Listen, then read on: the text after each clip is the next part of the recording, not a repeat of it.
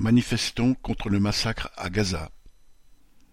Depuis plusieurs semaines, des manifestations et des rassemblements sont organisés chaque samedi dans plusieurs villes de France pour dénoncer le massacre de la population palestinienne de Gaza, même si la grande presse n'en parle quasiment pas.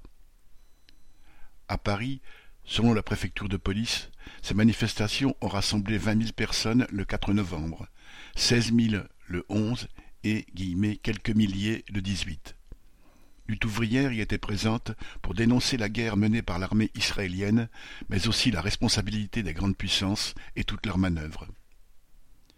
La grande majorité des manifestants réclament un cessez-le-feu, dénoncent l'envahissement de la bande de Gaza par l'armée israélienne et la colonisation de la Cisjordanie. Elles revendiquent le droit des Palestiniens à avoir leur propre État.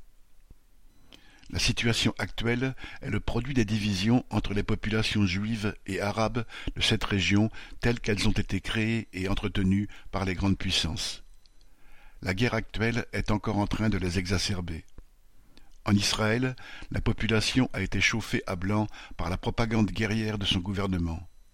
De l'autre côté, les exactions de l'armée israélienne à Gaza, comme celles des milices formées par les colons en Cisjordanie, révoltent toujours plus la population palestinienne et contribuent à la ranger derrière le Hamas, qui se présente comme la seule organisation combattante.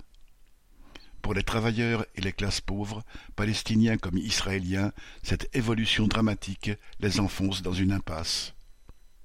Les deux peuples, et le peuple palestinien avant tout, payent ainsi d'un prix énorme le maintien de l'ordre impérialiste.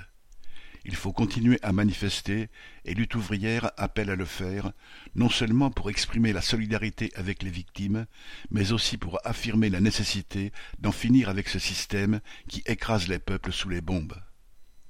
Pierre Royan